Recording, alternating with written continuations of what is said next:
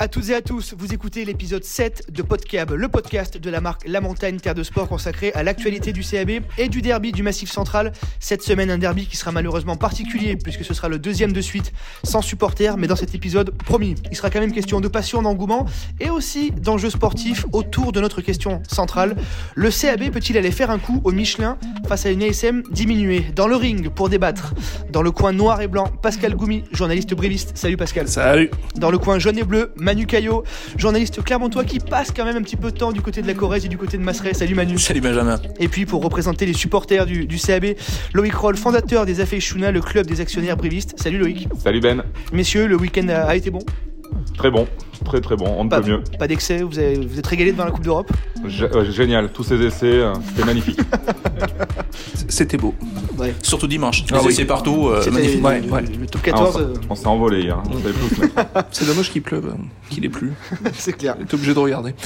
Eh ben allez, c'est parti, on ouvre la première partie justement de ce septième épisode de Podcab avec notre question de la semaine. Le CAB peut-il aller faire un coup à Clermont qui, lors de sa défaite contre Toulouse en Coupe d'Europe, a eu de la casse dans ses rangs? Qui, veut se lancer? Ho- Honneur euh, au Clermontois.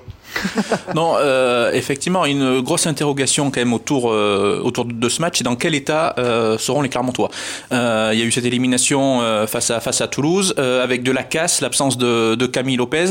Alors peut-être effectivement que c'est le bon coup que Brive a à l'occasion, ben, pourquoi pas d'aller frapper un, un grand coup. Brive qui n'a rien à perdre sur ce match.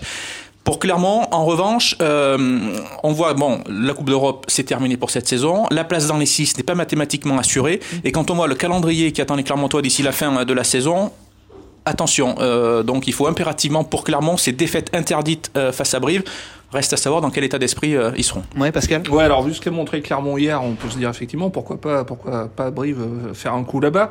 Euh, en même temps, je vois mal l'ASM euh, rééditer ce genre de, de prestations euh, à huit jours d'intervalle. Et quand bien même il y aura de la casse, je pense qu'effectivement euh, Azema va remobiliser tout le monde pour euh, bah, pour se reprojeter tout de suite dans l'objectif top 14 euh, et top 6. Quoi. Ouais, Il y a eu une conquête défaillante, euh, 18, 19 pénalités euh, sur le même match. euh, Bah, et surtout qu'il y, a des- y y y a mots qui se répètent euh, d'un week-end sur l'autre. Euh, la conquête, la touche, la mêlée fermée. euh, ben, ça déraille depuis quand même pas mal de semaines du côté de Clermont. Cette semaine, euh, ce week-end face à Toulouse, il y a eu de- du mieux sur l'aspect défensif, euh, mais on voit euh, il y a toujours quelque chose qui va pas en fait. Euh, et ce week-end, c'était l'indiscipline euh, avec euh, autant de pénalités en Coupe d'Europe, ça passe pas.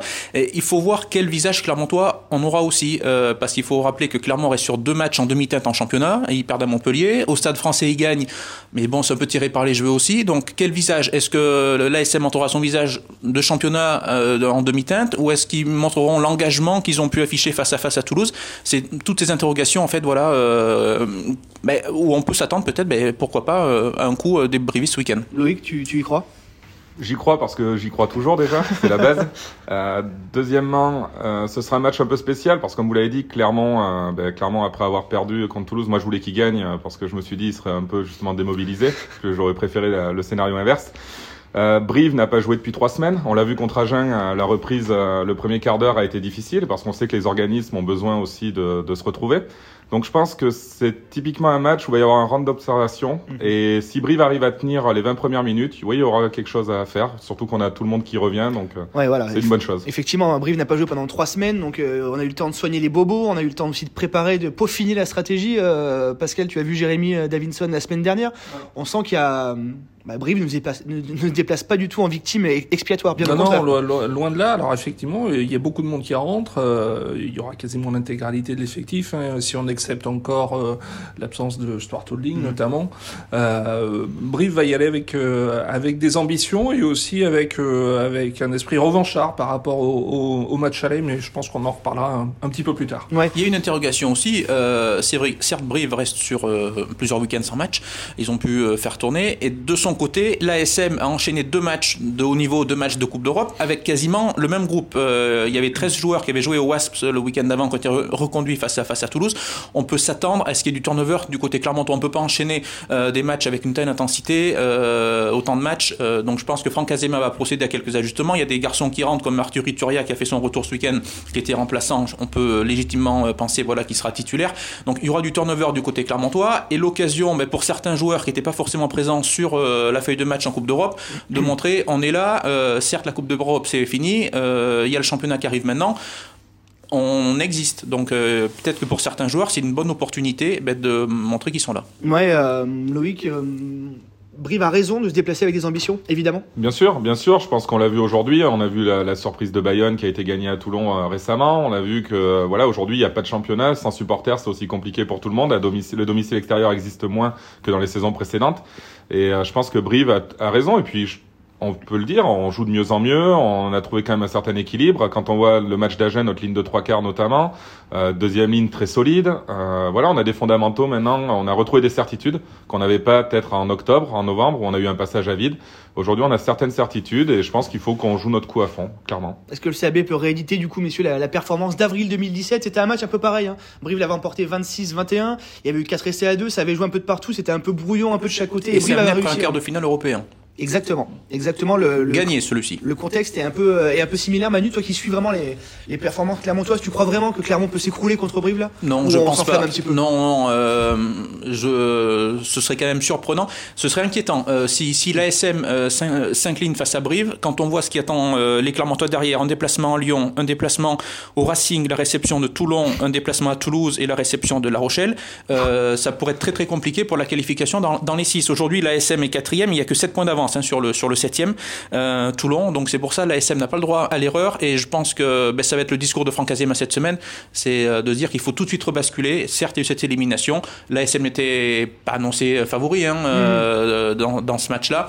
Donc voilà, c'est l'occasion pour eux de rebasculer. S'il y a des fêtes, par contre, la, la, fin de saison pourrait être longue du côté de Clermont. Ouais. En tout cas, la volonté de Brive est de faire du jeu hein, sur cette fin de saison. C'est ce que c'est ce que confie aujourd'hui euh, Jérémy Davidson dans nos pages euh, Terre de Sport. Alors, il s'agit pas de mettre la charrue avant les bœufs, mais euh, dès qu'il y a une fenêtre pour pour pour mettre du volume, les brivistes ne s'en priveront pas. C'est ce qu'ils avaient fait à Toulouse sur leurs quelques sur, sur leurs quelques munitions. Et, et Jérémy Davidson cite aussi l'exemple de ce match à Toulouse où, où, où, Brive avait été très performant durant 50 minutes. Maintenant, un match dure 80 minutes. Donc il va falloir trouver la solution sur la dernière demi-heure. Et puis Brive euh, doit, pour franchir ce palier, doit aller faire un coup chez un gros cette saison. Oui, ce que, chose qu'il n'a toujours pas fait si on accepte un bonus défensif ramené de Bordeaux euh, lors de la deuxième journée, je crois. Il y aura l'interrogation autour euh, du poste d'ouvreur, à l'ASM aussi. Euh, on sait que ben, Camille Lopez euh, s'est blessé face à, face à Toulouse. Sa, sa participation paraît plus que compromise quand même au match de ce mhm. week-end.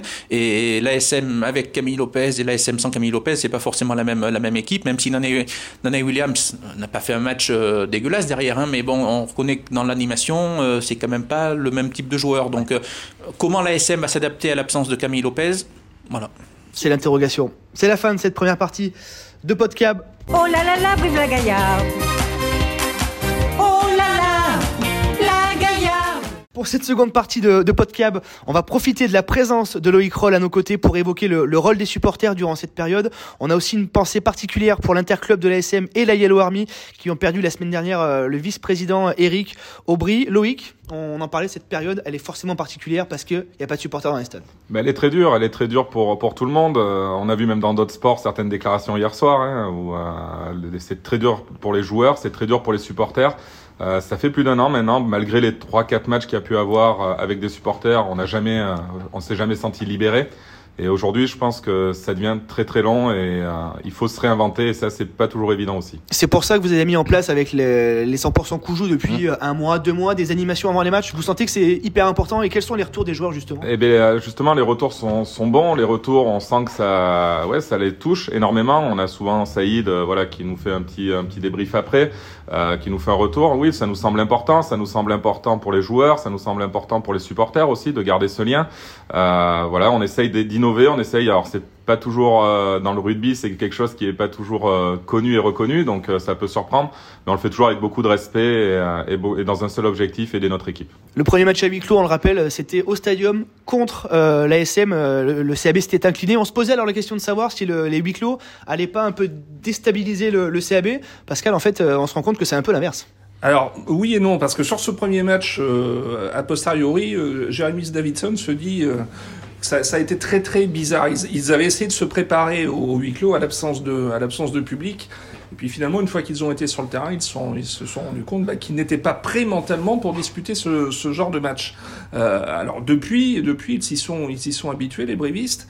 Euh, il a fallu un petit peu de temps. Il y a eu d'autres défaites hein, Mhm. face à Toulouse, face au Racing, mais euh, ils se sont habitués à cette absence de public et, et notamment à cette absence de public à l'extérieur, ce qui leur a aussi permis de bien voyager à Agen, à Castres et, et- et de ramener des points de, de leur déplacement. Trois victoires en déplacement. Ouais, c'était pas arrivé depuis, c'est pas arrivé depuis, depuis des- depuis 8 ans et puis Ouais. l'effectif est, est jeune. Du coup, euh, il y a moins cette pression quand on est jeune, on rentre un peu sur le terrain avec euh, forcément un peu le trouillomètre à zéro, on se pose des questions. Là, il y a pas de pression si on rate une passe, c'est pas grave. Si on passe à côté d'une mêlée, c'est pas grave, on prend pas la vindicte sur le dos quoi. Ouais, puis ça se confirme un peu partout. Hein. Jamais il y a eu autant de victoires à l'extérieur sur le, sur le top 14. Euh, donc ça a bien un effet, on le sent. Hein. Et pour en revenir au match, au match aller, euh, j'ai ce souvenir, c'est vrai que euh, Brive revient en début de deuxième mi-temps, me semble-t-il, euh, grâce à un essai assez rapide. Et on se dit à ce moment-là, s'il y a l'appui du public, peut-être que le match est totalement différent derrière. Parce que le public va pousser, va se remettre. Et à contrario, c'est l'ASM qui remarque assez rapidement et du coup, ben, le match à ce moment-là est plié. euh, donc c'est vrai qu'on voit l'importance euh, du public euh, dans ces matchs-là. Et ce que, ce que, ce que les supporters de Brive font aujourd'hui avant, avant les matchs, ben, on voit que c'est copié aussi un petit peu. On, on a vu les supporters Rochelet euh, ce week-end le faire, les supporters Cler- Clermontois qui n'avaient pas forcément aussi l'habitude de le faire sur les, sur les derniers matchs hein, qu'il y avait eu, l'ont fait également avant le match de Coupe d'Europe. Là, ils étaient plusieurs sur, le, sur le parvis à attendre les joueurs avant le match contre, contre Toulouse. Ça se fait à l'UBB, donc c'est bien qu'il y ait des initiatives aussi comme ça. Et je pense effectivement que les joueurs, ben, en arrivant au stade, ça leur rappelle voilà, euh, quelques, quelques petits souvenirs et puis euh, leur dire qu'ils sont pas seuls. C'est quelque chose qui va perdurer dans le temps quand tout sera, sera derrière nous, euh, Loïc? Difficile à dire aujourd'hui, mais, mais bien sûr, oui, il y aura des animations peut-être moins, moins régulières, mais bien, on a beaucoup d'idées à, ce niveau-là. On a, on a une personne au, au sein du groupe qui, est, euh, qui a euh, œuvré pendant plus de 20 ans euh, au sein des Ultramarines à, à Bordeaux, euh, voilà, qui a beaucoup d'idées, qui, euh, qui, qui sait mettre ça en place parce que c'est du boulot, mine de rien.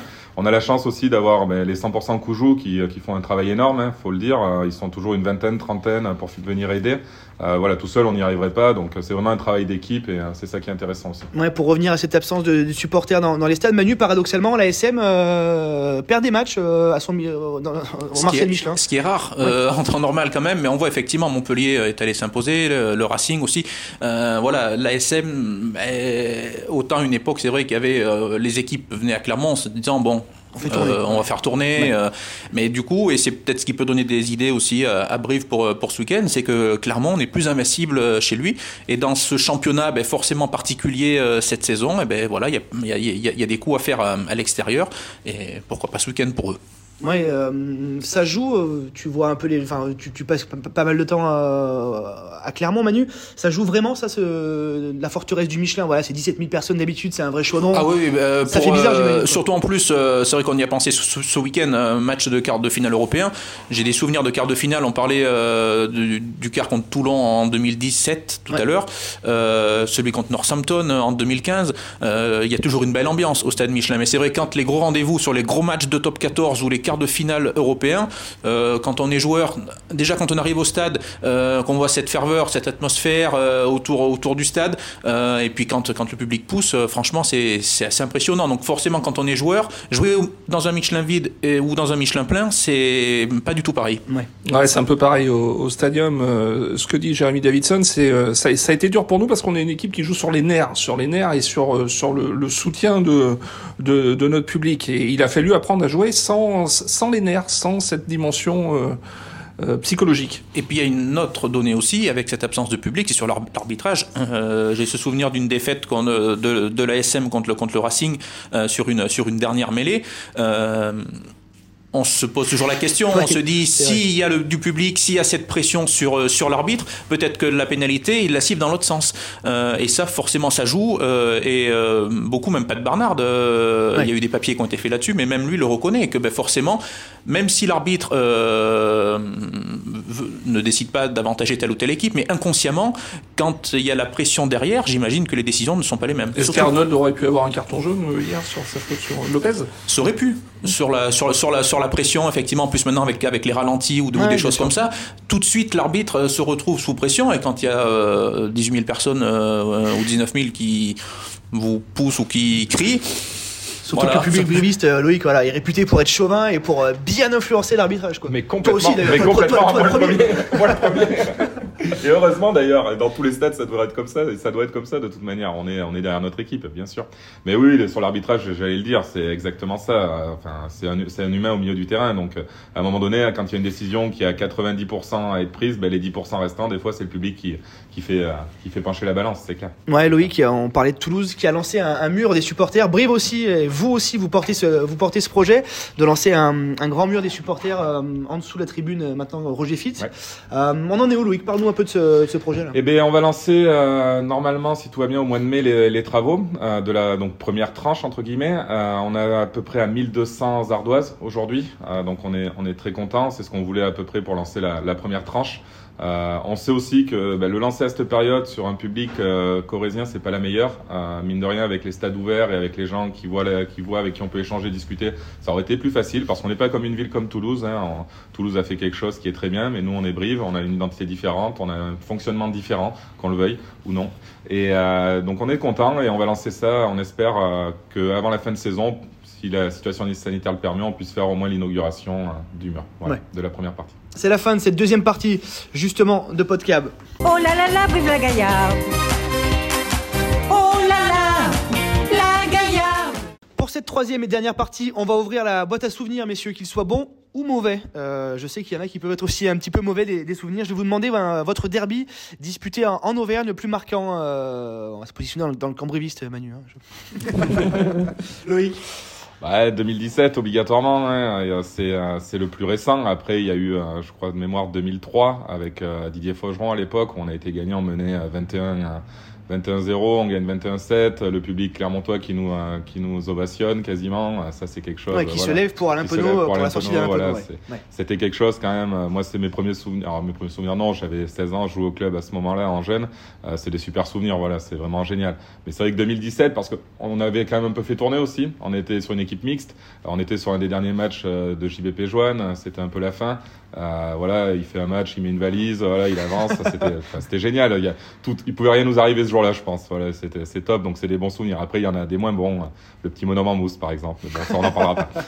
Manu, un souvenir. Eh ben, c'est c'est ce même match parce que certes je travaille à Clermont mais j'ai euh, je suis originaire euh, de la de la Corrèze j'ai forcément une affection particulière pour le pour le CAB et, et ce match en 2017 moi j'étais arrivé à Clermont euh, deux ans avant euh, et on s'était fait chambrer quand même euh, pas mal euh, par les par les par les collègues la semaine avant et c'est vrai que cette victoire de Brive au Michelin ben forcément elle était elle était particulière surtout qu'on va l'évoquer dans dans quelques minutes le, le dernier match euh, que j'avais fait l'un des derniers matchs que j'avais fait au Michelin pour un pour un derby c'était pas forcément euh, bien passé donc euh, voilà intérieurement c'était c'était euh, assez sympa quand même Pascal? Ouais, 2000, alors moi, c'est c'est 2003. J'avais 16 ans à peu près, comme, comme Loïc. Euh, oui, oui, ça a été, ça été un, joli souvenir. Ouais, il n'y a pas eu par contre que, des bons souvenirs euh, au Michelin. Tu parlais du, petit bonhomme en mousse. euh, Brive a souvent été un peu corrigé au Michelin, mais parce que Brive faisait aussi un petit peu tourner. Ça revient un petit peu à dire à ce, qu'on, ce dont on parlait tout à l'heure. Ouais. Mais il y a eu ce match aussi après la défaite à domicile euh, contre Bègle, où on va jouer le dernier match à Clermont, où on avait perdu contre Bègle, on avait un léger espoir encore de maintien et où on prend bon, une valise. hein. Euh, ouais, il n'y a pas beaucoup de bons, enfin, on a très peu de bons souvenirs, donc on arrive à les garder et à se souvenir des dates. Ouais, moi, c'est ce match-là parce que euh, à l'époque, je, euh, je commentais pour nos confrères de, de France Bleu les matchs euh, du CAB et c'était ma première saison. Et alors là, je me suis dit ça y est, ça commence bien, je vais être le véritable chat noir. Euh, parce qu'on sortait de, de, de cette défaite face à face à l'UBB euh, où certes il y avait quand même ce mince espoir, il fallait gagner avec le bonus et mes souvenirs sont bons au Michelin et, euh, Et que Bayonne, et que Bayonne perde à Castres. Je- et euh, le CAB commence pas trop mal, mène 14 à 8 si je me trompe pas, grâce à grâce à deux essais inscrits assez rapidement et puis après ben, c'est la c'est la déferlante quoi. Derrière ça se termine à 57-14 je crois et, voilà ça avait pas été un bon un bon souvenir parce que c'était mon premier match euh, mon premier derby au Michelin. Euh, et donc en plus de la défaite la relégation enfin voilà il y a- ça avait pas été euh, un bon week-end On va se quitter sur une note d'optimisme quand même, messieurs, parce qu'on vous a posé la question sur les réseaux sociaux euh, quant à la possible victoire du, du CAB. Vous êtes près de 68% sur près de 200 votants à croire en un succès corésien ce samedi au, au Marcel Michelin. Donc euh, il y a un petit peu d'espoir quand même. On y on, va, croit. on va le faire. On va le faire. Tapis. Tapis. C'est la fin de ce septième épisode de, de Podcab. Merci messieurs pour votre expertise. Merci Ben. Merci. Merci, À, à vous qui nous écoutez. Restez connectés sur la montagne Terre de Sport. Et à la semaine prochaine. Salut Salut. Salut